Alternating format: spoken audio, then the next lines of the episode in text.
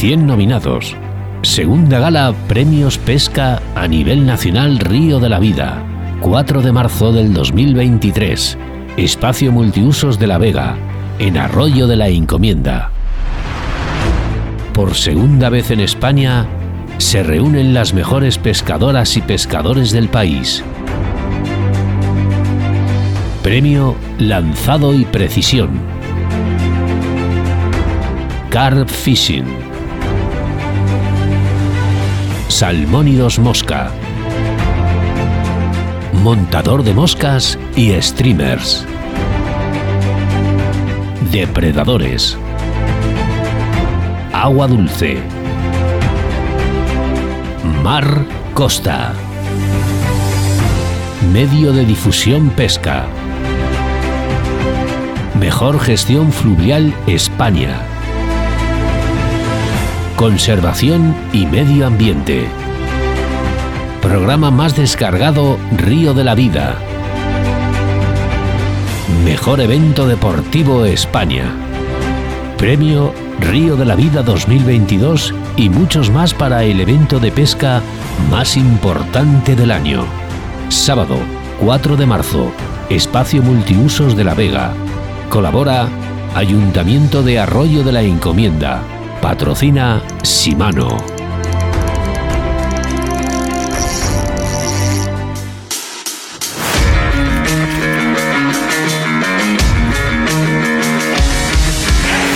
Aquí comienza Río de la Vida en Bon Radio.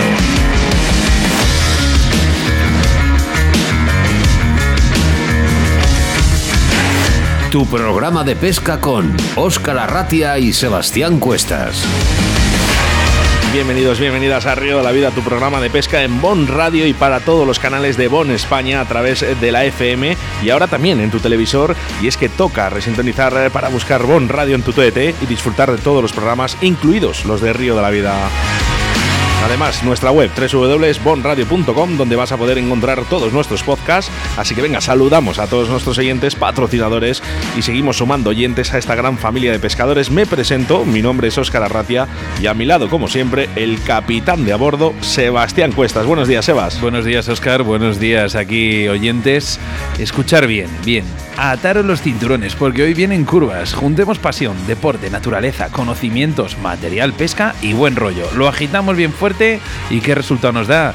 Pues un programa de radio único. Y digo único porque es en directo con dos tíos al otro lado de los micrófonos dispuestos a dar lo mejor para que disfrutéis de 60 minutos de qué? De pura pesca radiofónica. Estamos hablando de nada más y nada menos que de Río la Vida.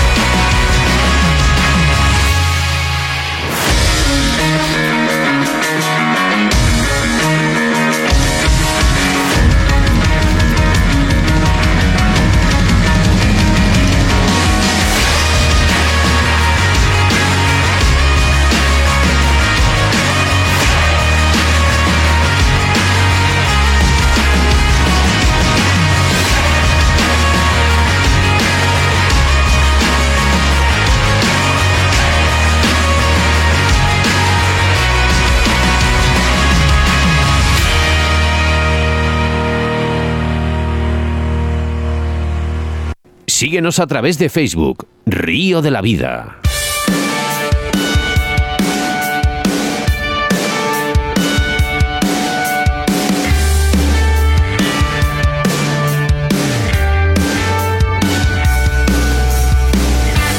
Bueno, pues programa 155 y 288 ediciones que puedes escuchar en tus plataformas de podcast preferidas y, como no, a través de www.bonradio.com.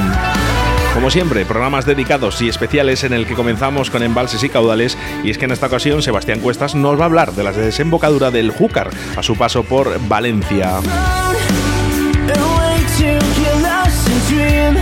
Seguidamente en el debate del día hablaremos de la freza de la Lucio Perca, nuestra vampira de nuestras aguas, y en el que en breve dará comienzo su ritual de apareamiento.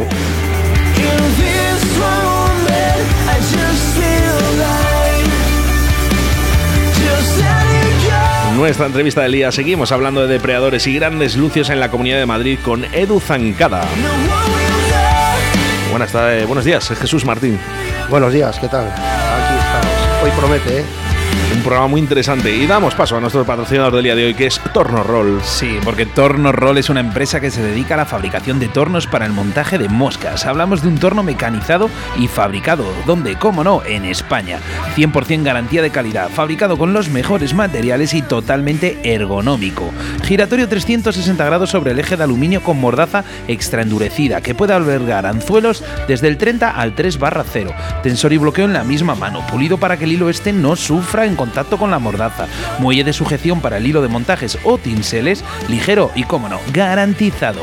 Puedes localizarles a través de su Facebook en Tornorroll, www.tornorroll.com o si no llamándoles a su teléfono o WhatsApp 678 595021 o repito 678 595021.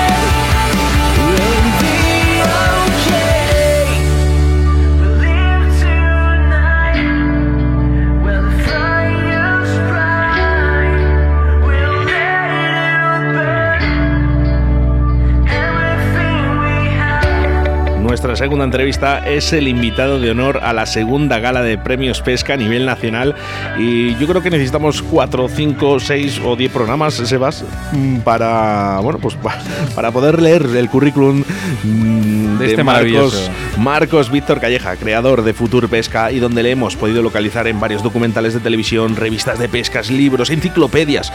Eh, resumiendo, una institución para la pesca eh, y que bueno pues que gracias a él entró la fiebre del black Bucks aquí en España.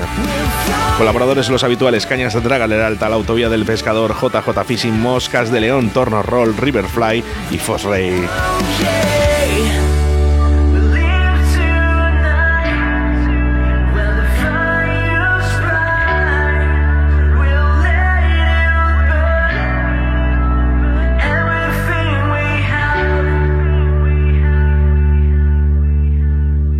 Río de la Vida con Óscar Arratia y Sebastián Cuestas.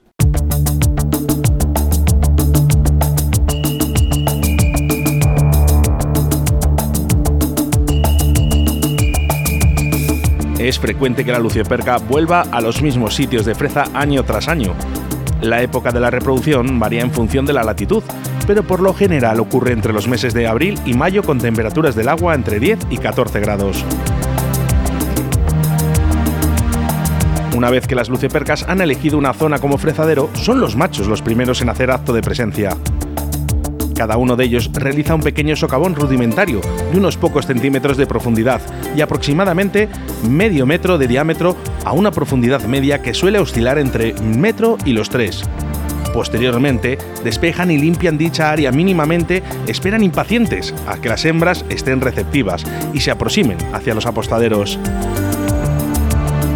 Es en este momento su territorio cuando aumenta y los machos suelen guardar su zona de acción con recelo.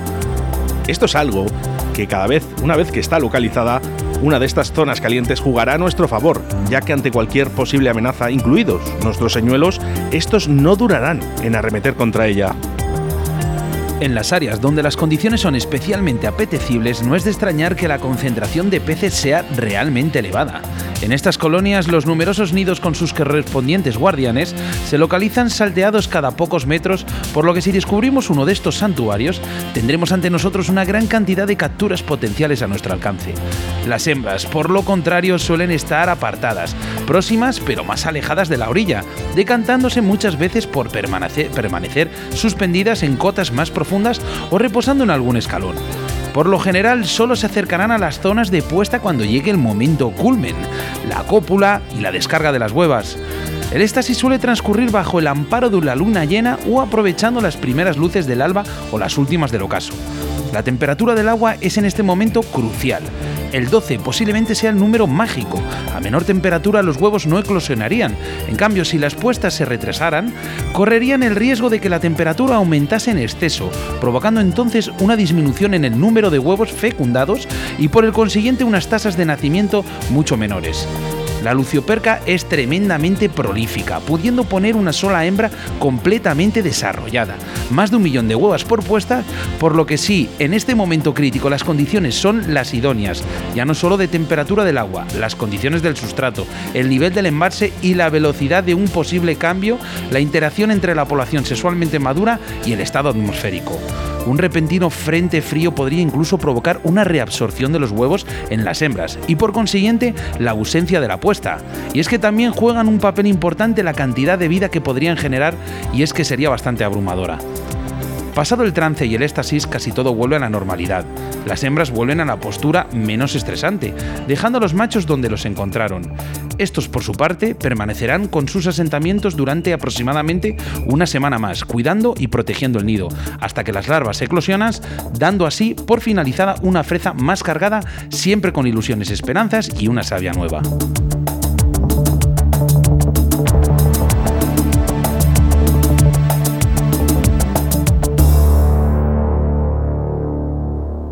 Envíanos un WhatsApp a Río de la Vida, Bon Radio, 661 09 6645.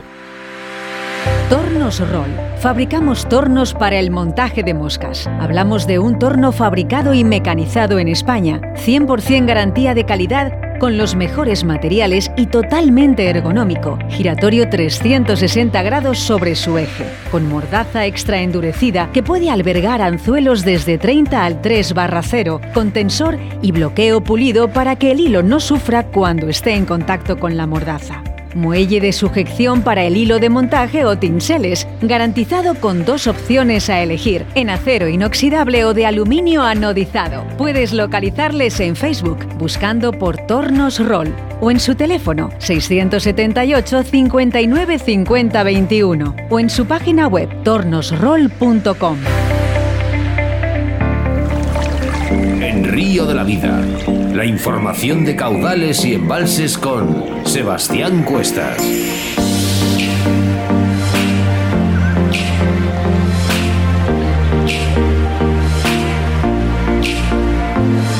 En nuestra sección de embalses y caudales hablamos de la pesca en la desembocadura del Júcar a su paso por la provincia de Valencia. Cullera es una bella localidad levantina de la costa de Valencia, donde desemboca el río Júcar. Unos 500 kilómetros después de su nacimiento en las montañas de Cuenca, el Júcar es domado para formar un puerto deportivo, refugio de centenares de embarcaciones y en su canalización final ofrecer un cómodo e interesante lugar de pesca para decenas de aficionados. Entre el puerto pesquero y la desembocadura encontraremos buenos lugares para la pesca de sargos, lubinas y herreras. Esto se puede extender a toda la orilla que desciende hasta Lilla o en dirección opuesta hacia el faro. En ambos lugares se pueden hacer buenas pescatas de herreras. Y es que los sargos se pescan especialmente en septiembre, en las zonas rocosas a partir del atardecer. La pesca de abundantes ejemplares pequeños es entretenida y siempre puede entrar alguno de más de kilo. Si buscamos otro tipo de ejemplares, como las doradas o quizás grandes palometas, debemos utilizar cañas de acción dura y preparar nuestros carretes con suficiente sedal de una resistencia acorde al grosor o mejor, a la calidad. Si queréis como información útil, Cullera está a unos 40 kilómetros de Valencia. Es un lugar de interés turístico con limpias playas de arena blanca. Encontraremos todo tipo de servicios, tanto turísticos como para el aficionado a la pesca. De especial interés para los pescadores pueden ser del Club Náutico y el puerto pesquero, y por supuesto la lonja. Es imprescindible su visita cuando llegan los barcos y su subasta de pescado y marisco. Qué rico está, ¿eh? Además podemos adquirir buen cebo para nuestras jornadas de pesca en Valencia.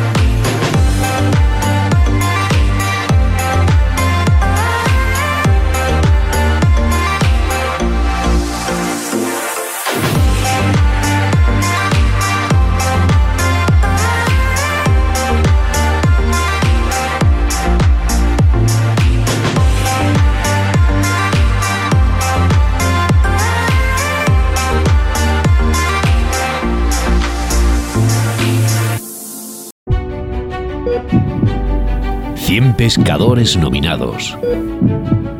Segunda Gala Premios Pesca a nivel nacional. 4 de marzo. Tú puedes ser uno de ellos.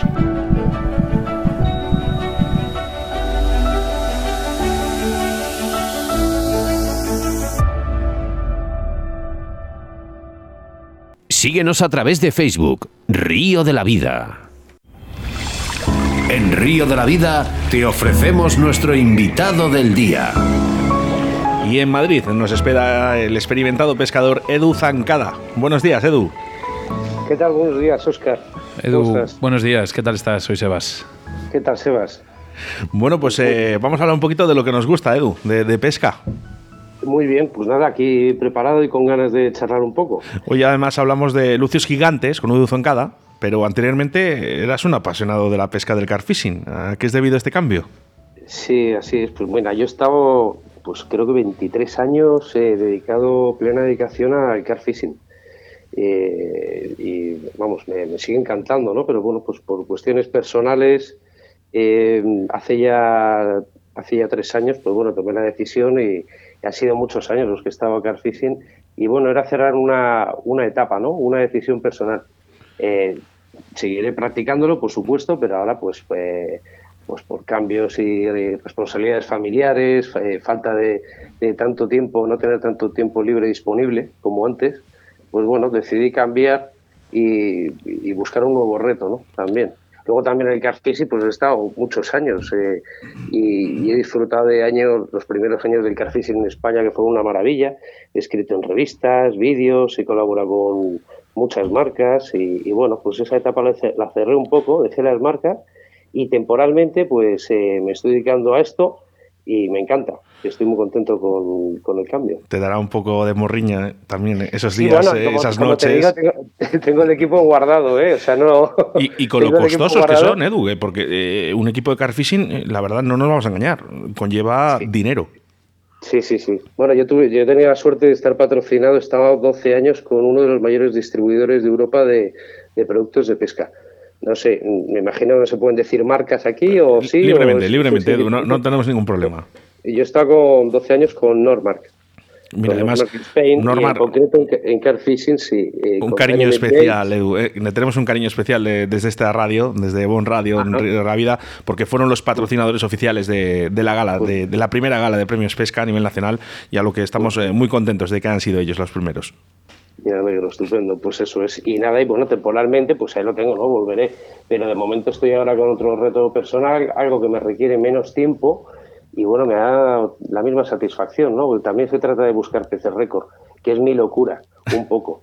Porque peces hay en todos lados, como digo, ¿no? Carpas eh, tienes en todos los embalses, eh, lucios en casi todos los embalses o tal, pero buscar un pez récord viejo, astuto, eh, de un peso récord requiere una dificultad extrema. Entonces, a mí eso es lo que me motiva. Supongo que muchas diferencias entre el carfishing y, y ahora la pesca que haces de depredadores. Sí, totalmente. No tiene nada que ver. Yo la sigo comparando, ¿eh? porque lo bueno que tiene, yo he practicado casi todas las modalidades de pesca, en agua salada también, y siempre ando comparando y tal. Incluso eh, intento introducir, pues no sé, de la pesca mosca cosas en el carfishing, o de la pesca mosca cosas en, la pesca de predadores. Eh, me hacía también mis propias moscas y señuelos, siempre mis streamers, y en todos los señuelos de predadores hay veces que incluyo estos, estos factores, pero principalmente, pues básicamente se pasa eh, de, una pesca estática y de, estar acechando, que haces, en donde haces un cebadero y colocas una postura, que es el car fishing, y una pesca estática a una, una pesca dinámica, en donde, pues oye, pues eres explorador, aventurero, cazador en cierta, en cierta medida y puedes viajar mucho más, eh, conocer distintas masas de agua, paisajes, eh, mucho más activa en, ese sentido, ¿no? De hecho, incluso eh, a mí me sacia aunque me vaya a bolo. O sea, yo me voy una mañana cinco horas a pescar y llevo una mochila, eh, una o dos cañas, pego 400 lances y vuelvo a casa y, vuelvo satisfecho, ¿no? Saciado, aunque no haya capturado nada. A carfishing no era así. Yo también lo llevo toda la locura, ¿no? Al extremo. O sea, que si yo no tenía resultados y no tenía capturas, yo podía haber estado cuatro o cinco días en la orilla de un embalse de un río y ya estaba pensando la siguiente. ¿Entiendes? Entonces, pues bueno, esto me da esa satisfacción. La pesca nos da esos dos polos, el positivo y el negativo. Oye, una cosa, cuando hablamos al final o cuando la gente escucha o habla de, Madrid, de la Comunidad de Madrid, pues todo el mundo se imagina esa metrópolis grande, cantidad de edificios, eh, todo como muy saturado y demás, pero también la pesca existe y además, a, digamos, a niveles bastante grandes. En este caso, la pesca de grandes depredadores es posible, ¿no? Es posible, es posible en casi todas las masas de agua. Pasa es que hay muchísimos factores que fluctúan aquí y es demasiado genérico. O sea, en Madrid, pues, pues eh, yo sí puedo, en mi caso particular, cuando puedo viajo. Si me puedo escapar de Madrid, eh, lo lógico es eh, viajar, intentar encontrar algún embalse o río en Castilla-La Mancha, Castilla y León, Extremadura, semivirgen a poder ser, o con una población de lucios mejor que las que hay en Madrid, y poder disfrutar de más capturas o más grandes. Madrid eh, sí que los tiene, pero bueno, están eh, hiperpresionados y es una técnica y una estrategia totalmente distinta. Eh, tienes, eh, estamos hablando que tienes lucios que han visto miles de señuelos, hay poquitos y, y hay que andar muy fino. Hay que andar muy fino con presentaciones muy naturales y hay veces que echas cuentas y no te sale rentable. Y dices, bueno, es que está en este pantano machacando eh, tantos fines de semana y luego te vas un fin de semana y haces 300 kilómetros y, te pegas un pescón. Y echas cuentas y dices, mira, prefiero cuando pueda escaparme fuera a otros sitios y conocer nuevos lugares y, y, disfruto más, ¿no? Invierto menos tiempo, pero sí que los hay, que tampoco me quiero ir por las ramas, sí que los hay, por supuesto, y tiene mucho más mérito evidentemente. Si, por ejemplo, ahora mañana tú pudieses salir a pescar fuera de Madrid, ¿qué comunidad o qué provincia elegirías? ¿Extremadura? no, dependiendo de las fechas. Dependiendo de las fechas, de la estación en la que nos encontremos y de, y de todo, de la temperatura, del clima, de, no sé, presión atmosférica. Yo intento valorar todos los factores. Aquí cuanto más, cuanto mejor intentes hacerlo, más complicado se pone la, cosa, pero yo, intento tener todo en cuenta. Y creo que siempre lo he dicho, todo tiene un porqué en la pesca. que crea que todo es suerte y magia, se equivoca. También hay que buscarlo, hay que buscarlo. Fíjate, hemos estado hablando antes eh, de la freza de la lucioperca, ¿no? Y ahora mismo, bueno, pues estamos en enero, empieza a hacer frío. ¿Es realmente este momento el mejor para poder conseguir una gran captura? ¿Cuál sería la temperatura ideal? Porque nosotros ya hemos avanzado un poquito las temperaturas ideales, ¿no? Para la pesca de la lucioperca. Cuéntanos un poquito sobre eh, si es el mejor momento y cuáles serían las temperaturas ideales en, el agua para pescar grandes lucios. Ah, grandes lucios.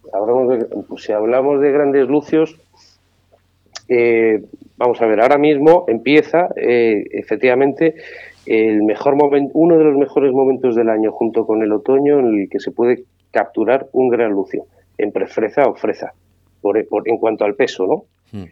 Y porque ahora empiezan esas épocas, pero varía también por, mm, diferentes factores, eh, a lo largo de la geografía española y por temperatura de, las aguas.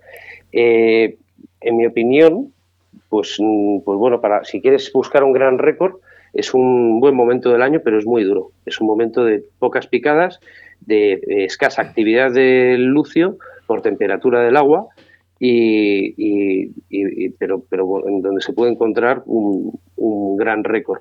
O sea, eso de que la pesca de lucios de invierno para, es un mito, en, en mi opinión. Eso era en los años 80, cuando pues, pues, pues, pues, bueno, se ha dicho toda la vida, ¿no? Que el lucio es, un pez de invierno. Nuestras yo, lleva yo personalmente, Edu, en cantidad saco más en verano. Eso es, o sea, a partir de los 17-20 grados de temperatura en las aguas, eh, digamos que adquiere su máxima actividad el, el, lucio. Y luego, aparte, que lo que iba a decir, que desde los años 70 que se introdujo en, en España, está totalmente aclimatado ya a día de hoy y por supuesto eh, eh, Lucio sabe el desgaste energético que va a tener en invierno eh, o cuando ya sube esa temperatura del agua y tiene un mayor aporte de, alimento y de fácil acceso. O sea que esa actividad plena, digamos, que progresivamente a lo largo de la primavera, según sube la temperatura de las aguas, la van, la van adquiriendo. Y si bien ahora mismo en la fresa, que es lo que me has preguntado, ¿no? en invierno, sí. sí que se puede conseguir un gran récord, porque están cerca de las orillas, en esa prefreza o en esa freza, Por cierto, destacar que es un momento muy delicado en cuanto a la manipulación, que cuanto antes se devuelva mejor y hay que tener mucho cuidado con ellos. Eh, pero bueno, que es un, es un momento muy duro. Y luego hay otros factores, sea que os he hablado de la inactividad del Lucio en invierno, ¿no? Mm, sí, correcto. Eh, le, hemos sufrido todos, esto de ir al río e intentar y que nada, y que nada, y que nada, y que nada. Eh, es, a veces, yo, de verdad, me parece un pez muy inteligente en nuestras aguas. eso es, hay otros factores ahora mismo, por ejemplo, la, la prefreza o freza, si se obtiene una gran captura de una hembra o machos eh, los ataques suelen ser producidos por pura agresividad o territorialidad, a lo mejor.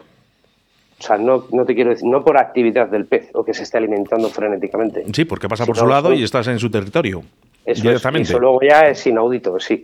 Luego, luego hablando de Lucio, porque carpas, por ejemplo, siempre he dicho que no comen todas a la vez, o sea, no, no ofrecen todas a la vez, perdón, y por lo tanto en freza se pueden capturar grandes ejemplares con cierta facilidad, pero en cuanto al lucio es un pez que cuando se pone con sus quehaceres, eh, eh, pues hay muchísimas veces que es desesperante porque no quiere saber nada de los señuelos, ¿no? Y rascamos alguna picada se puede conseguir un gran récord, pero... Insistiendo mucho. Mera, mera agresividad o... Insistiendo mucho. Eh, sí que es verdad que es una de las preguntas más típicas en Río la Vida, porque realmente cada pescador tiene un, bueno, pues una opinión, ¿no? Las tablas son lunares eh, para la pesca. ¿Qué opinas de ello? Eh, ¿Les afecta a estos lucios? Bueno, cuando quieras hacemos otra entrevista solamente hablando de cada uno de estos temas, porque las preguntas son muy, muy amplias. pues mira, sí que la, la luna tiene una fuerza gravitatoria, eh, pero bueno, mi opinión personal es que esto afecta directamente sobre, sobre, sobre el mar y las mareas. Y en consecuencia, lo que quiero decir con esto es que sí tiene un efecto, pero sobre las mareas, y por tanto son las propias mareas las que afectan directamente la actividad de los peces, pero no que la, la fuerza gravitatoria de la luna afecte a la actividad del pez de una forma directa. No sé si me he explicado. Estoy hablando de agua salada, ¿eh? porque eh, en agua dulce no creo que sea trascendental, trascendental la, eh, cómo afecte la, luna o si afecta más o menos. Creo que hay otros factores, otros elementos como la luminosidad, por ejemplo, en las noches de verano de luna llena, en cuanto a la pesca de depredadores se refiere, que sí que afecta mucho más. Eh, y no sé, puedo contar anécdotas de pescando en Sierra Brava, por ejemplo, en Extremadura, Black Bass, a primeros de septiembre, un día de bolo total, eh, nefasto, se hizo de noche y a las diez y media de la noche empezamos a sacar black bass tremendos con paseantes en superficie. Hay libros y artículos sobre estos temas que son muy curiosos y luego, pues por eso te comento lo de la, esa luminosidad ¿no? nocturna, el atardecer eterno, que le llamo yo, esas noches de luna llena. Y luego en la pesca del barbo me baso también en hechos propios, ¿eh? en la práctica. En la pesca del barbo sí que lo he notado pescando barbos, grandes barbos en ruidera hace muchos años, en noches de luna llena y, notar la diferencia, sí, y pegarme unos pescones tremendos. Otra de las preguntas, perdón Edu, continúa. Sí, no, en cuanto al barbo me refería. Vale, eh, otra de las preguntas también así que son muy típicas aquí en Río de la Vida y cada entrevistado nos habéis dado un punto de vista diferente. Al final cuando estamos bailando o recogiendo nuestro señuelo, muchas veces vemos que, bueno, se acerca ese lucio, ataca, pero no se clava. Vuelves a tirar, vuelve a atacar y no se clava. ¿Esto eh, por qué es debido? ¿Cómo podemos mm, cambiar un poco el escenario y conseguir clavarlos? ¿Qué es lo que sueles hacer? Bueno, primero, primero tener en cuenta cuál es el comportamiento y por qué sucede esto. O sea, una parte eh, tienes, tiene uno la culpa y es responsable y hay que cambiar y adaptarse con el señuelo y otra es el comportamiento que está teniendo el lucio. Muchas ocasiones, pues a lo mejor por presión de pesca o por el estado que tenga la actividad del pez, eh, no está atacando como debería los señuelos. Hay veces que golpean los señuelos, incluso con la boca cerrada. Hay otras veces que simplemente atacan cuando digo atacar es que le dan un golpe, le dan un golpe seco, le dan una dentellada y si fuese un pez natural lo dejan herido y luego en un segundo ataque lo engullen. Entonces, estos ataques digamos que no te sirven, ¿no? Porque como bien me estás diciendo, se escapan muchos peces. Pues aquí yo lo que hago personalmente es cambiar y adaptarme. Entonces yo lo que hago siempre es tuneo los señuelos. Yo en mi casa, uno de mis hobbies también es tunear señuelos, blandos o duros. Entonces incluyo triples en los señuelos blandos, en las zonas de, de las palas, de las cucharillas, de las colas, en, las, la, panza de los señuelos. Hay veces que los luces solamente, pues eh, cuando estás pescando con señuelo blando, luego ves los ataques, ¿no? En el señuelo, eh, en, las marcas que te ha dejado. Y ahí se ve perfectamente si hay un día que están recelosos y simplemente te están atacando al señuelo por la parte de abajo, por la barriga, y no lo están engullendo entero. Entonces, pues te adaptas, lo tuneas, le incluyes un triple y así he capturado muchos lucios que habría perdido. por aquí, Edu, tenemos a, un especialista aquí en Río de la Vida, a nuestro micólogo Jesús Martín, que te quiere soltar una pregunta. Adelante, Jesús. Ah, muy bien. Hola, Edu, te quería preguntar ¿qué te gusta más, pescar desde embarcación o desde orilla? Practicas las dos cosas, ¿no? Pues, eh, pues mira, tengo una Zodia y, sí, practico las dos cosas, pero soy más de, fíjate lo que te voy a decir, de, orilla. La comodidad de la barca y, las posibilidades infinitas que te da, pues también me encanta, ¿no? Y, intento hacer las dos cosas y mezclarlo. Pero me gusta mucho la orilla. Sí, vamos, que a lo mejor la zodia la utilizas más para desplazarte a sitios inaccesibles que, pescar propiamente desde ella. Sí, pero es verdad que la, barca te, da, te abre unas posibilidades infinitas. Sí, también hay que tener en cuenta que luego donde puedes utilizar la barca hay mucha presión de pesca desde embarcación. O sea que también los mejores puntos están tocados, ¿no? Y luego hay embalses en donde no está permitida la navegación y eso te permite llegar a, lugares vírgenes. O sea que todo tiene sus pros y sus contras. Siempre tenemos al final un señuelo, tanto si pescas a depredadores, carfishing, mosca, me da lo mismo al final la modalidad. Tenemos siempre un cebo o un señuelo que siempre confiamos en él y entramos directamente con él. ¿Cuál es ese señuelo para Edu Zancada? Que nunca pues falla. no, te voy a decir que no, y espero que esto te lo hayan dicho otros pescadores. Eh, cada señuelo tiene su momento y su lugar concreto, dependiendo del sitio donde estés, de la temporada del año en la que te encuentres, y no hay un señuelo perfecto, porque en ese caso todo el mundo llevaría un par de señuelos en sus cajas. Y por ese mismo motivo llevamos un arsenal increíble, que cuanto más puedas meter a veces, mejor. Entonces, cada uno tiene su escenario. Y luego, si utilizas el mismo señuelo en escenario, un buen señuelo, quiero decir, polivalente, que tengas muy buenos resultados con él y lo utilizas en distintos escenarios, vas a tener resultados distintos siempre no existe el señuelo perfecto para todo tipo de situaciones y escenarios. Y, qué, bien que no exista, Edu, porque si no, mm, todo sería mucho más fácil y esto no tendría tanta atracción ¿no? para, para nosotros. Eh, perdería su gracia y magia. Yo siempre lo hablo con compañeros de pesca y joder, ¿te imaginas que, que venimos, pescamos como los años 90, 80. Eh, Ojalá que pasara un día, un día dado. Sí, bueno, oye, alguna vez pasa, ¿eh? Yo por lo menos he tenido la suerte de disfrutar auténtica locura de sesiones de pesca. Pero, pero, pero pierde su gracia y magia. No, no, pierdes la, perderías la afición. Fíjate lo que te digo, ¿eh? Eso sí. ¿eh? Es, mi, opinión. Edu, en tu caja, eh, ¿señuelos duros y señuelos blandos, 50 y 50 o tienes más, más vinilos? Tengo, no lo sé, tengo de todo, yo tengo un arsenal. tengo un arsenal y intento, intento, además dejé las marcas, como te he dicho, hace ya pues dos añitos y bueno, y eso me permite eh, que no te digo que no vuelva eh, con alguna en el futuro, pero de momento soy libre. Por lo tanto, intento adquirir el los mejores señuelos de las mejores marcas que considere más realistas y más efectivos. Y aquí es donde ya utilizo de todo. O sea, no, no tengo, no tengo límites ni preferencias. O sea, no, no, ya te digo, mm. utilizo de todo, blandos, duros, swing bites grandes.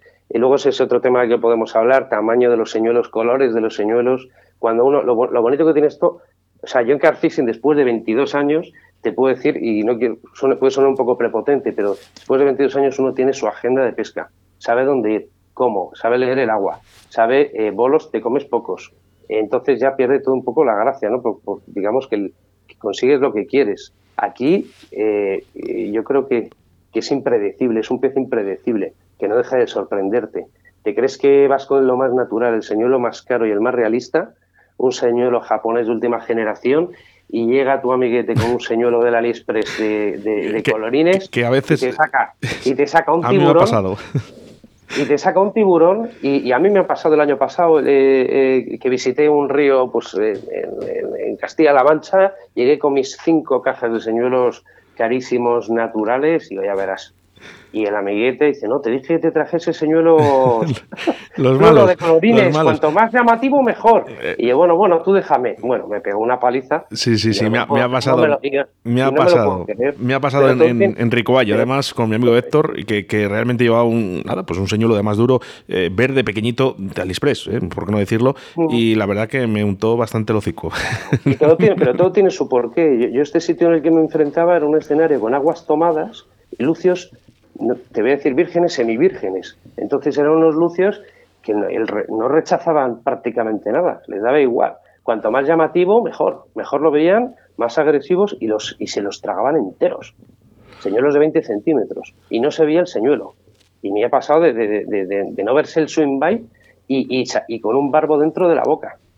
También, que cuando lo estoy sancionando me lo regurgita y decir, pero bueno, esto no se ha visto nunca. Entonces, por eso te digo que tienes que tener en cuenta tantos factores y cuando te crees que lo sabes todo, te das cuenta que no sabes nada. Y eso es lo bonito.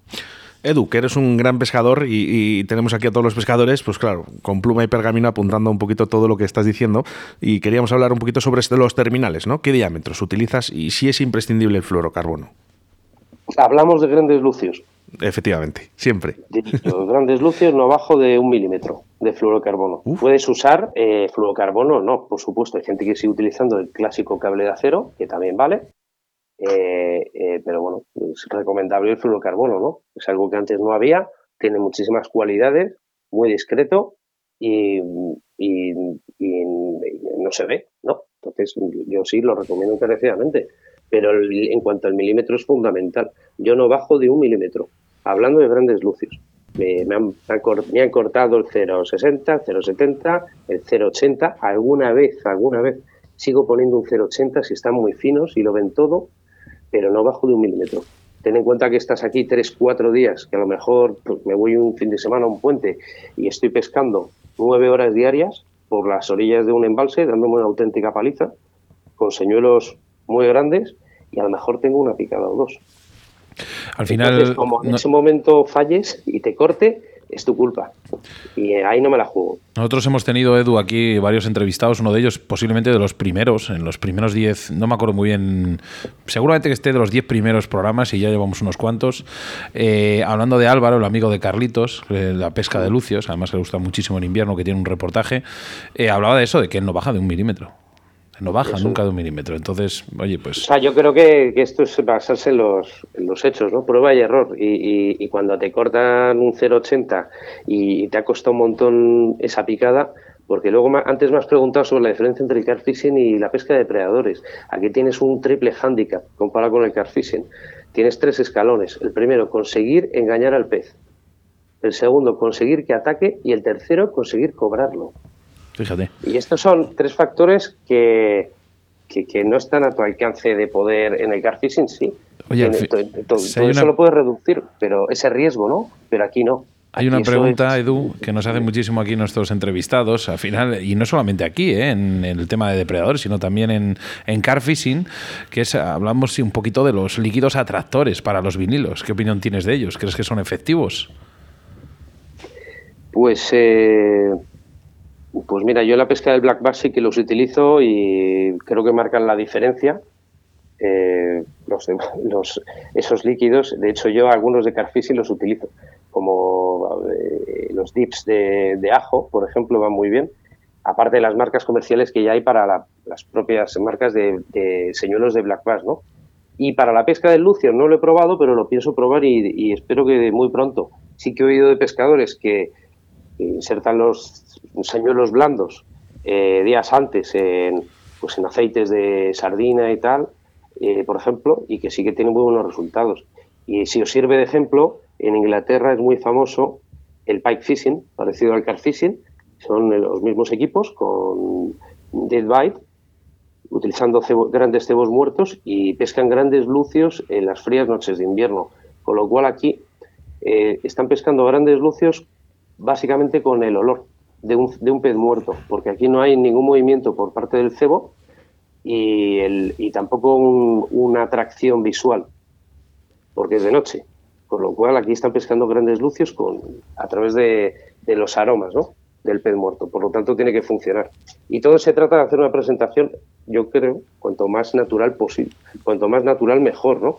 Así que si encima huele, pues, pues ¿por qué no? Edu, em, es una pregunta que no puede faltar a ninguno de nuestros entrevistados en Río de la Vida porque nos gusta, nos gusta saber ese momento de tu vida que va a quedar grabado en tu retina ¿no? y que nunca se te va a olvidar. Mm, a ver, no tengo un momento concreto así maravilloso de... Tengo muchos, tengo muchos y recuerdo muchos, pero hay, sí es verdad que hay uno que se ha repetido me gustaría que se repitiese más veces, ¿no? pero se ha repetido ya unas cuantas veces y es, es cuando, cuando llevas eh, varias horas monótonas de pesca sin resultados y cuando menos te lo esperas aparece un, un gran lucio de más de 10 kilos cerca de la orilla, se tira por tu señuelo, lo ves y se te sale el corazón por la boca y te tiemblan las piernas. Eso no tiene precio. Eso es algo que, que, no tiene precio. Ese, ese susto y esa adrenalina eh, eh, pues es maravillosa. Pues Edu Zancada, yo creo que ha quedado mm, claro, ¿no? Y todos nuestros pescadores, sobre todo a los que les gustan los depredadores, que estarán más atentos que nunca ¿eh? a tus palabras. Y yo creo que es una entrevista, fíjate, para sacar conclusiones. ¿eh? Así que me imagino que la escucharán varias veces. Edu, nos agrada mucho que estés en nuestros micrófonos de Río de la Vida a través de Bon Radio y esperamos vernos pronto. Pues un placer y muchísimas gracias por todo. Te dejamos las puertas abiertas para otro programa porque yo creo que se nos ha hecho muy corto y nos ha quedado muchísimas cosas. Sobre todo lo de las tablas lunares, eh, creo que tiene bastante experiencia y podemos eh, retomarlo ¿no? y hablar un poquito más y centrarnos más en estas tablas lunares que yo creo que, que, todo el mundo estamos un poquito despistados ¿no? con estas tablas pues, lunares. Entonces esto es un hasta luego. Cuando queráis, cuando queráis que será un placer. Gracias, Edu. Hasta luego, Edu. Un abrazo. Adiós. Río de la Vida, tu programa de pesca en Bon Radio. La marca más puntera de depredadores llega a todos los pescadores de la mano de Fox Raids, Striking y Salmo. Todos tus productos de pesca de la mejor calidad para el pescador. Ropa, bolsos, señuelos, las mejores cañas y carretes del mercado. Encuentra nuestros productos en tu tienda de confianza o visita www.foxrakes.com www.salmo-fishing.com Búscanos en Facebook o Instagram y suscríbete a nuestro canal de YouTube Fox Race Fishing TV España para no perderte ninguno de nuestros estrenos, novedades y poder participar en los sorteos mensuales. Fox Race, la marca de los pescadores más exigentes. Fox Rakes Fishing TV España. Síguenos a través de Facebook, Río de la Vida. Simano, patrocinador oficial de la segunda gala Premios Pesca Río de la Vida a nivel nacional. La marca para los amantes de la pesca que exigen calidad e innovación en sus equipos, con más de 50 años de experiencia. Se ha establecido como líder en la industria con materiales de pesca más duraderos y de mejor rendimiento del mercado. Su apuesta constante por la innovación, buscando nuevas formas de mejorar sus productos y hacerlos aún más efectivos. Compromiso, innovación y la calidad. Simano, más cerca de la naturaleza, más cerca de las personas. Patrocinador oficial, Segunda Gala Premios Pesca Río de la Vida a nivel nacional. En Río de la Vida te ofrecemos nuestro invitado del día. Es el invitado de honor a la segunda gala de premios pesca a nivel nacional y necesitamos, yo creo que Sebas, tres, cuatro, cinco programas para poder leer su currículum. Él se llama Marcos Víctor Calleja. Buenos días, Marcos. Hola Oscar, muy buenos días y muy buenos días a todos los oyentes de El Río de la Vida. Marcos, buenos días, ¿qué tal estás? Pues muy bien. La verdadera cuestión es que estoy abrumado, te lo voy a decir. Estoy abrumado y profundamente agradecido a la deferencia que habéis tenido conmigo. Enhorabuena, lo primero. Porque me imagino que, bueno, a ver, al final es, nuestra empresa, ¿no? Nuestro río de la vida, nuestro niño dorado, pero eh, ser el invitado de honor de una gala de estas características, por ya has visto un poquito la repercusión que tiene entre los pescadores. Pues sí, sí, la he visto y verdaderamente te digo que estoy eh, muy gratamente sorprendido, abrumado por, por la deferencia que habéis tenido, porque, porque se trata nada más y nada menos que, que de la gala de, de, de, la pesca, es como los premios Goya de la pesca, es que es lo mismo. Y tener ahí reunidos a los carperos, a los del black bass, a los del siluro, a los pescadores de mosca, a los pescadores de mar, a los de ciprínidos, a los de todas las modalidades. Eh, es una fiesta, tío, es una fiesta y, os doy mi más sincera enhorabuena a los dos. Y ya no solamente pescadores, sino gente que organiza campeonatos, gente que se deja el pellejo por cuidar la naturaleza. Al final no solamente lo centramos en la pesca, sino en lo que aporta la gente al mundo de la naturaleza. Sí, porque vamos a ver, eh, yo también soy cazador y los cazadores y los pescadores, eh, que nadie lo dude, si alguien ama sobre todas las cosas la naturaleza, ese es un verdadero pescador y un verdadero cazador. De eso que no le quepa a nadie ninguna duda. Entonces, reunirlos a todos y además a toda la gente que organiza y se deja la piel para defender la naturaleza y promocionar el deporte de la pesca, chapó. Marcos, has pescado en cinco continentes. Eso creo yo. no sé si me queda alguno por ahí. Pues vamos a ver, mira, eh, en cinco continentes no es exacto, porque me falta la parte de Australia y la parte de, lo que es eh, Filipinas, esa, esa zona de ahí, de, de, Asia, de Oceanía y todo eso, ahí no he pescado, pero por lo demás, pues he estado en todos los continentes, sobre todo en, en Estados Unidos y, y en, en, Rusia, cuando, bueno, he perdido la cuenta porque son muchos y sería muy largo explicarlos todos, pero sí, eh, puedo hablar desde los salmones rusos hasta los maskis de, Lake of the Woods en, el Canadá, o las pirañas de Argentina, o, los grandes black bass de Almasía en Marruecos, por ejemplo. Pues fíjate que, con todos los que has viajado, la única representación ahora mismo que tenemos en, Europa es esta gala de premios pesca eh, única en nuestro continente.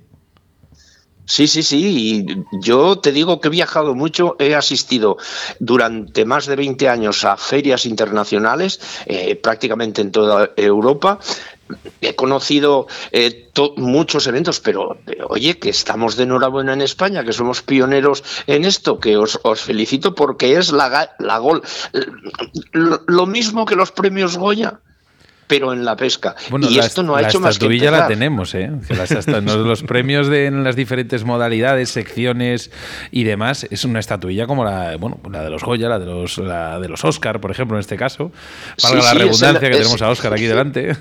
Es el Oscar, es el Oscar de la pesca. Y te lo digo que yo todavía estoy abrumado y no me puedo creer que hayáis pensado en mí, pero bueno, sin falsa modestia, algo habré hecho para que me lo, para que me lo otorguéis. Marcos Víctor Calleja Fernando, nacido en Fabra, Zaragoza, ¿no? Sí, señor, sí, señor. Soy la misma tierra que mi mujer. Exactamente, exactamente. Yo nací en el pueblo de mi madre, que es Villamayor de Gallego, que está a tres kilómetros del, centro de Zaragoza. Pero eh, se trasladó mi madre allí porque vivían en Favara. Favara es un pueblecito de mil habitantes de la provincia de Zaragoza, en el que tengo la grandísima suerte de vivir, porque tengo a escasamente tres minutos de la puerta de mi casa barbos, madrillas, cachos, gobios, nutrias. Qué maravilla. ¿Sigo? Sí. Lo que sí que, si, si, hay una cosa a tener en cuenta contigo, con nuestro invitado, con este invitado de honor, es que has colaborado en una cantidad de prensas a nivel nacional increíbles. Pues las voy a nombrar una a una: Caza y Pesca, Federpesca, Jara y Sedal Pesca, ADECAP, Captura, Armerías, Gaceta del Cazador y Pescador, Periódico Heraldo de, de Aragón, Caza y Pesca en Aragón, Revista Desveda ADECAP, eh, y lo más, lo más importante, a lo mejor para ti a nivel nacional, digo, a nivel personal, y no creo que me equivoque, director de la revista Jara y Sedal. Pues sí, sí, desgraciadamente, afortunadamente por un lado, entré en Jara y Sedal de la mano de Rafael del Pozo Obeso, que en paz descanse, que era una especie de padre para mí. Rafael del Pozo me ofreció toda su confianza en la revista y en los programas de televisión y teníamos un, como lo diría yo, era como una unión entre los dos que, prácticamente cuando él llegaba de Cuba, que pasaba mucho tiempo en Cuba, me llamaba y me pedía colaboraciones. Y, y después me tenía no como a un hijo, pero como a una persona muy especial. Eh, eh, por decirte un detalle, eh, tres días antes de su fatal accidente estuve yo con él en Valdefierro, en Zaragoza, llevándole unos anzuelos plomados para los macabís, los macabís que oh, pescaba él en los bajíos de, de, Cuba, unos macabís enormes, y que unos anzuelos plomados que yo comercializaba le iban de maravilla para la mosca. A los tres días falleció. Eh, eh, quiero decir que de la mano de Rafael del Pozo entré en Jara y Sedal, y cuando él ya se jubiló, me propuso la dirección de Gerrobi como director cosa que mm, al principio me, caía un poco grande, digo, jolín, director de una revista con todo el follón que hay, pero bueno, siempre he sido una persona echada para adelante y que una vez me decido hacer algo no doy para atrás. La desgracia fue que vino eh, en televisión española aquel tijeretazo tan famoso de eliminar publicidad y de eliminar una cantidad de programas terrible y entre ellos pues fue lo de Harry Sedal Pesca se vino abajo y estuve no no tuve la suerte de poder sacar el primer número que lo tengo archivado como director. Pero bueno, son cosas que pasan. Sí, llegué hasta director de Harry Sedal Pesca, tienes razón. Mira, tenemos por aquí a nuestro compañero Jesús Martín, eh, aquí a mi izquierda, eh, nuestro experto micólogo, porque también hablamos también de micología en este programa, y te quería preguntar. No, era decirle que, que, yo he tenido la gran suerte de conocer a, Rafael y me contaba muchas de las aventuras de, de, pesca allí. Incluso me llegó a decir que me fuera a trabajar allí con él, fíjate. Gran persona, Rafael, la verdad. Sí, sí, tienes toda la razón. Gran persona, entrañable y a mí me quería mucho. Además de que me quería mucho, me dice, mira, yo no puedo estar sin ti, Marcos. Yo, tú, tú no eres Marcos. Tú, a mí me bautizó. Me dijo, tú eres Talis Marcos. ¿Eh? Talis Marcos, ¿por qué? Porque tienes suerte, tío, tú eres afortunado. Yo no sé qué pasa contigo, que vienes a un rodaje y el rodaje sale. ¿Por, ¿por qué digo esto? Todos los que hayan grabado naturaleza sabrán la extrema dificultad que representa hacer una filmación perfecta de una picada de un pez. Bueno, es que eh, cuando hay una cámara de por medio, las cosas no son las condiciones normales a las que estamos acostumbrados los pescadores. Eh, eso, eso pasa siempre. Exacto. O llueve, o nieva, o hace viento, o los peces, los peces no cierran la boca, o el cámara se ha olvidado de darle al clip y, no sale la filmación bien. Yo no sé qué pasa, pero era un compendio de, de anomalías. Y conmigo, Rafael del Pozo se sentía seguro decía, oye, vente que... Y a veces lo acompañaba a rodajes y yo no aparecía en los rodajes, ¿me entiendes? Simplemente hacía fotos. Y tengo fotos de él y de Álvaro Benavén y de los de Harry Sedal y de todo, porque claro, no puedo estar mirando, estaba haciendo fotos. Pero sí, una persona entrañable, pues Rafael, de todo punto. Álvaro Benavén le, verás en la gala, además. Eh, pues no sabes la alegría que tendré de verle. Marcos, creaste Futurpesca y además eh, quiero decir dos cosas con esto. Una, eh, resumido, mm, ha habido tres compañeros de comunicación eh, que ya me han llamado y me han dicho, Oscar, eh, Marcos Víctor Calleja es una institución para la pesca y, me quiero reflejar en un mensaje de un oyente que nos dice, Jobar, qué bien, ¿no? Marcos de Futurpesca, todavía tengo eh, sin abrir señuelos, bolsas de señuelos de Futurpesca. Pues sí, Sí, es que es que es muy largo de explicar porque es toda una vida, eh, toda una vida de vida a, mi afición, a mi pasión, a mi locura por ese pez que es el black bass, que cuando yo empecé no había absolutamente nada, porque si echamos pues, eh, pues 40, 45 años atrás, en España el black bass no se conocía, no se le daba la más mínima importancia y el mercado del, del black bass no existía. Punto. No había nada. En España, pues todas las publicaciones y todas las tiendas estaban dedicadas a la apertura de la trucha y los salmónidos y luego lo que era era la carpa y entonces muy en boga el lucio.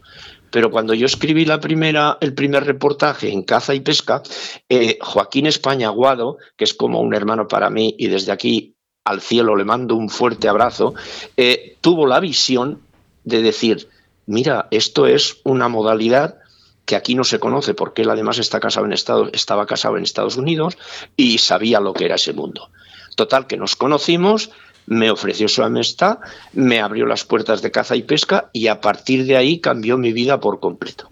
O sea que me alegro mucho de que haya gente de que se, de, que se acuerde sí, de sí, Fíjate, me, me, ha gustado el mensaje. Además, eh, ha revolucionado directamente, Marcos, eh, el Black Box en España.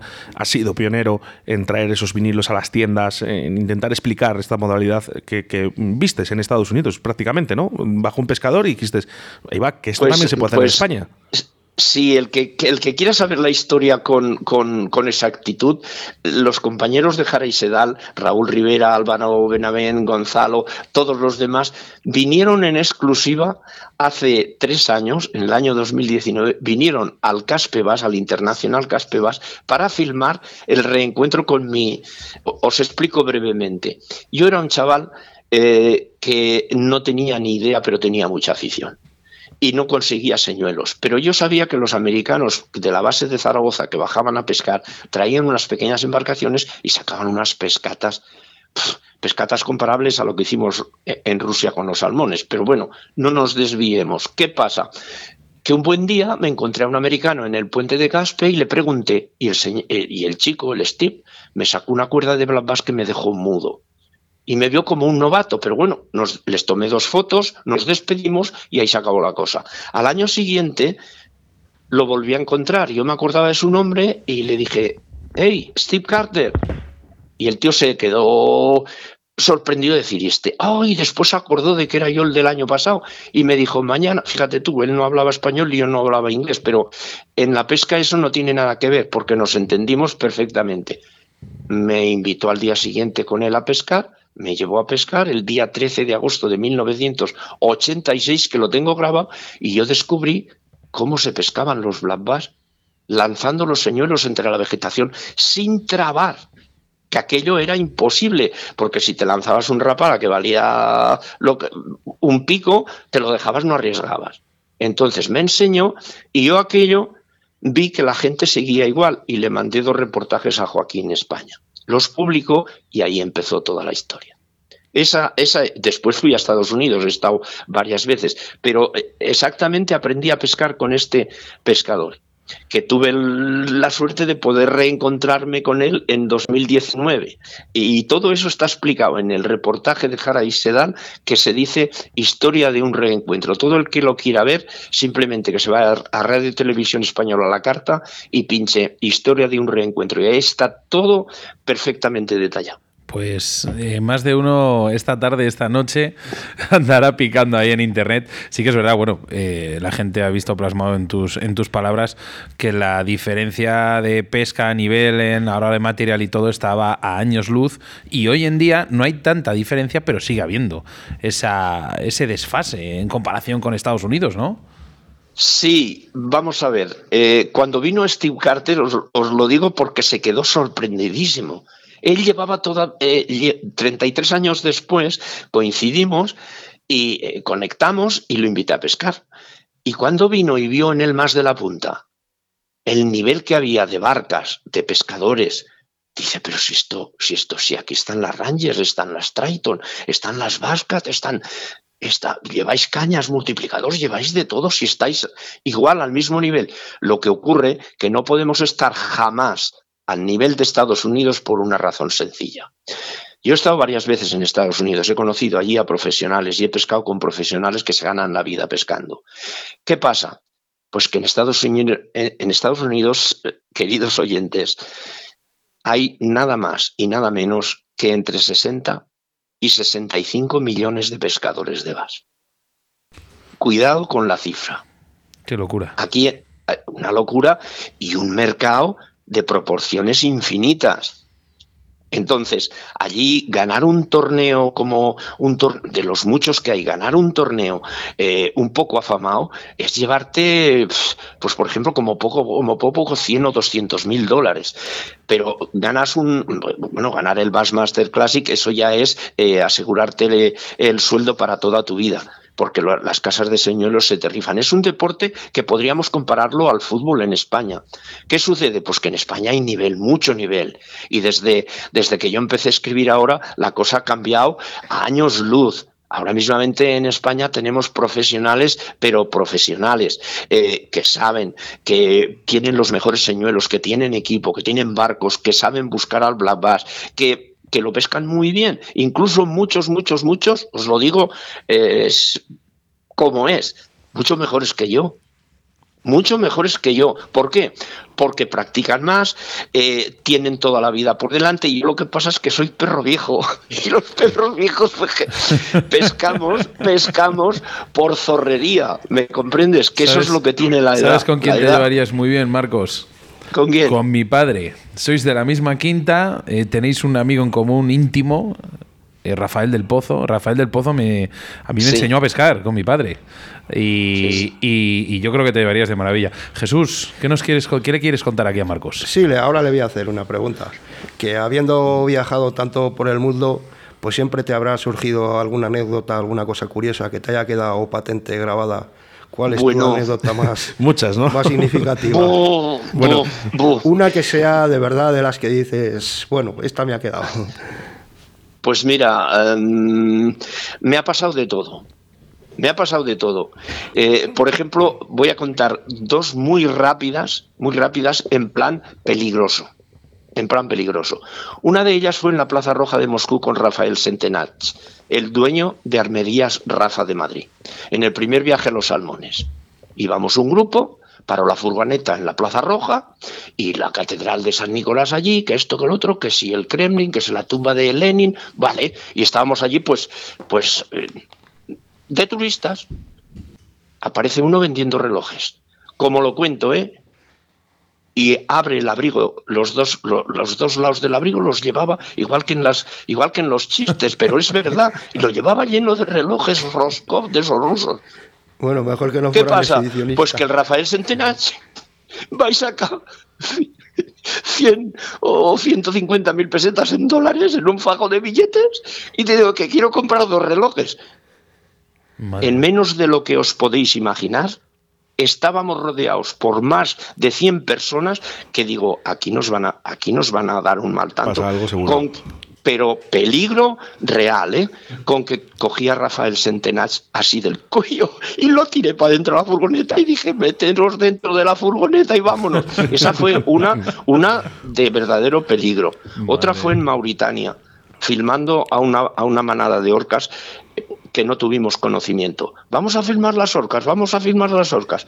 Dentro de una neumática Zodiac con tres, de eslora de tres metros y medio, con un motor de 15 caballos, tres personas y dos, dos vallenatos de orca nadando con tres o cuatro orcas hembra y un macho de impresionante pues no se, se dirige el, macho de la orca hacia nosotros y tal conforme iba viniendo. ¿Tú sabes lo que es ver la aleta de una orca que tiene casi dos metros de alto pasar rozando la, embarcación?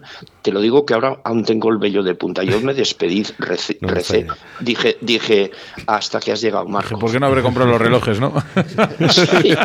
esas, esas así. Y os podría contar de de Siberia Central de decir, oye, que, tengo que hacer mis necesidades, que me, aparto un poco y saltarte un urogallo del pie. Y estar haciendo eso, un urogallo que no había fíjate, Fíjate, Marcos, que se me acaba de ocurrir ahora mismo eh, las aventuras de Marcos eh, Víctor Calleja en Río de la Vida. Eh, y dejamos prácticamente una hora, una hora para, para, después de la gala, para que podamos resumir estas historias que tienes tantas y tan buenas además para nuestros pescadores. Pero es que, como esa, esas son las más extremas. Pero otra, dejadme que la cuente porque si no reviento. Rápidamente, Marcos, por favor. Sí, pues mira, el Rafael del Pozo y Álvaro Benavent me gastaron una broma que no se me olvidará en la vida. Los dos. En, el delta del Ebro eh, teníamos que hacer una filmación, un, reportaje, un, capítulo de Harry Sedar, y llega la noche y nos tenemos que alojar. Enrique Navarro, el guía de pesca, nos había preparado un apartamento con varias habitaciones. Y bueno, Rafael del Pozo, como no, se cogió la suite nupcial, entre comillas, y dice, es que yo aquí, ¿sabes? Duermo mejor solo y tal. Ah, pues bien, vale. Y luego quedaban dos habitaciones, una de una cama y una de dos y estaba Rafa Rueda, que era el ayudante que llevaban para llevar pues todo, todo el equipo, y Álvaro Benavent. Y Álvaro me dice, oye, ¿no te importa dormir con Rafa? Es que, mira, yo si duermo solo y tal, no, no, ya duermo con él. A las 3 de la mañana el Rafa Rueda era sonámbulo, pero sonámbulo de los que te pegan un susto que te mueres. Unos chillidos como si lo estuvieran matando, tío. Y me dio un susto Me dio un susto que yo le decía, tranquilo chaval, tranquilo, tranquilo. Y cada vez que me ve Álvaro vez me dice, tranquilo chaval. Esto, Marcos, también es pesca, ¿eh? El pincho tortilla, también nuestro vinito que alguna vez pues, puede caer. ¿eh? Esto también es pesca, ¿eh? Marcos, no podíamos tener mejor invitado de honor para esta segunda gala de premios pesca el día 4 de marzo en Arroyo de la Encomienda. Muchísimas gracias, de verdad. Pues me pasaría, me pasaría muchas horas hablando con vosotros, pero lo que quiero recalcar otra vez es que estoy muy agradecido, que me lo voy a pasar muy bien con todos vosotros y que no se me olvide felicitaros otra vez y deciros que enhorabuena y muchísimas gracias. Eh, Marcos, me veo después de la gala en el lunch ese que ponemos ahí con buena comida y buen vino, tomándonos un vino y hablando de estas anécdotas. Por supuesto que sí. Un abrazo para todos. Adiós. Un abrazo. Adiós. 100 pescadores nominados. Segunda gala Premios Pesca a nivel nacional. 4 de marzo. Tú puedes ser uno de ellos.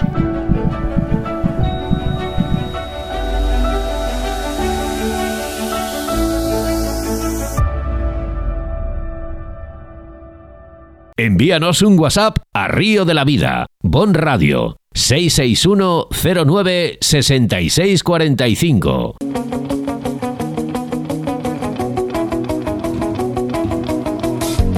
Bueno, pues programa, ¿eh? programa más que interesante en este 155 con 288 ediciones. Eh, Sebastián, 288 ediciones. Son muchas ediciones. Se dice más rápido que se escucha. Es verdad, ¿eh? son muchas horas de trabajo ¿eh? detrás eh, de estos 155 programas y 268 ediciones. Y Jesús, yo creo que te ha encantado el programa. Una pasada.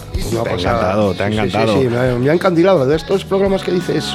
Que quedan para el recuerdo, ¿verdad? Sí, Han hablado los dos muy bien, dando de zancada se le ve un experimentado pescador de, de, depredadores. Me gustaría también entrevistarle como carfishing porque yo creo que podríamos sacar y rascar bastante sobre Edu y lo de Marco Sube Calleja, nuestro invitado de honor. Impresionante, impresionante lo que habrá recorrido este hombre por el mundo pescando, bueno, la experiencia que tiene, increíble de aquí sí que sacabas muchas entrevistas de este. Sí, sí, sí. Mira, y una sección en la tele también, podíamos sacar de... tele, sí, sí, sí. bueno, pues nada, hasta aquí, ¿eh? hasta aquí un programa más de Río de la Vida, ya lo sabes, eh, nos puedes escuchar todos los sábados de 9 de la mañana a través de Bon Radio, de Bon TDT, eh, búscanos en tu TDT, resintonizar esos eh, televisores para también escucharnos a través de la tele y ahora tan solo tendrás que esperar 10.080 minutos o 167 horas. Saludos de quien te habla, Oscar Ratti, acompañado, como no, de Jesús Martín y el señor y el capitán de a bordo, Sebastián Cuestas. Gracias, amigos. Hasta la próxima. La doble moralidad